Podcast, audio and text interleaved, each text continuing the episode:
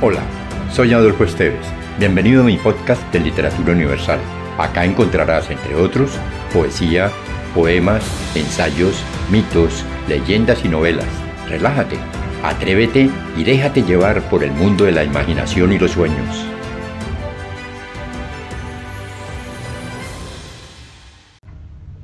Anochecer de Cecilia Meireles, brasileña. A lo largo del bazar brillan pequeñas luces. La rueda del último auto da su última vuelta. Los búfalos entran por la sombra de la noche donde se dispersan.